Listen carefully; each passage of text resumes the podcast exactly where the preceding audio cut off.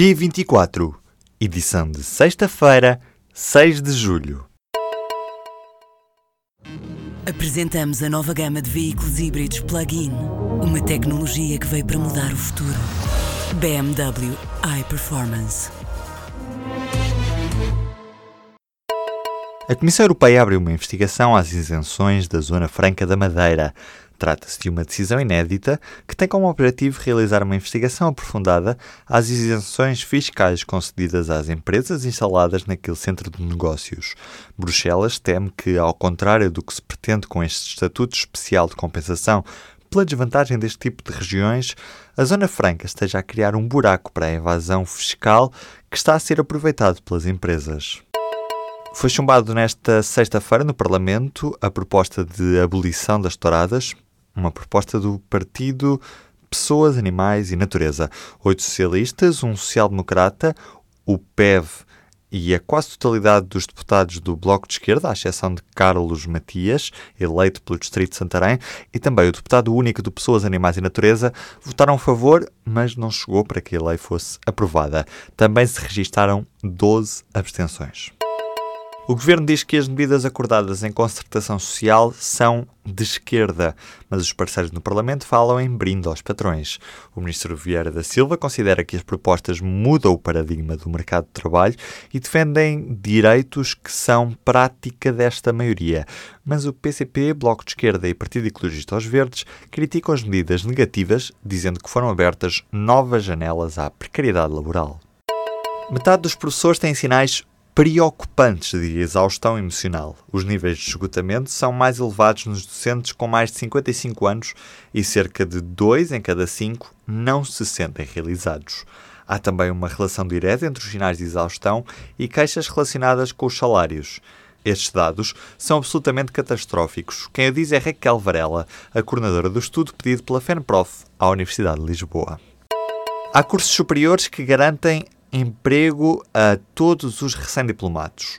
Cursos que vão desde a tradução interpretação de português-mandarim, mandarim-português, do Politécnico de Laria, ou às três licenciaturas em Teologia da Universidade Católica Portuguesa, os seis mestrados integrados de Medicina que existem no país e ainda três cursos de enfermagem dos 33 que existem. Também não há desempregados inscritos no Centro de Emprego com os cursos de Ciências do Mar, de Aveiro, Meteorologia, Oceanografia e Geofísica da Universidade de Lisboa ou ainda Música na variante de execução do Politécnico de Lisboa. Dois bombeiros suspeitos de atear fogos na zona de Alenquer foram detidos preventivamente. São dois jovens da Corporação da Vila do Distrito de Lisboa, têm 20 e 25 anos, estão indicados por terem posto mais de duas dezenas de fogos durante as folgas. A Polícia Judiciária admite que na origem dos crimes podem estar eventuais diferentes com outros membros da Corporação de Alenquer. A perspectiva de uma guerra comercial entre Estados Unidos e China passou do papel à realidade, por ordem do presidente norte-americano, desde o primeiro minuto desta sexta-feira, que vigora a imposição de taxas alfandegárias sobre as importações chinesas, num valor calculado em 34 mil milhões de dólares, qualquer coisa como 29 mil milhões de euros. A retaliação de Pequim foi quase imediata e envolve os mesmos valores. O Partido Social Democrata Alemão, o SPD, garante que não vai haver campos para requerentes de asilo na Alemanha. Os sociais-democratas apresentaram mesmo uma proposta alternativa ao acordo entre a CDU e a CSU para o processo de quem pede asilo passa a ser responsabilidade do Ministério do Interior acelerar o processo dos pedidos de asilo. As pessoas podem ficar no máximo de 48 horas detidas e, caso tenham pedido de asilo noutro país, com acordo com a Alemanha, têm de ser enviadas obrigatoriamente para esse país dentro deste prazo máximo. O projeto turístico Ombirca Resort, na região de Silves, no Algarve, está a fazer 244 furos no maior aquífero algarvio. O objetivo é procurar energia da terra. Não foram feitos quaisquer estudos de impacto ambiental, nem os trabalhos foram licenciados, porque a lei a isso não obriga. O objetivo é que o futuro hotel situado numa zona protegida seja aquecido com recurso ao calor da terra, aproveitando um vazio legal que não proíbe esta atividade, mesmo em zona protegida.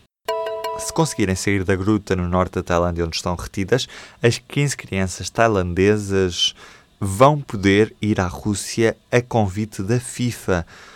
A final joga-se dia 15 deste mês e está feito o convite para que as crianças possam se deslocar até Moscovo. Mas as autoridades tailandesas já admitiram que as operações de resgate podem vir a prolongar-se por vários meses.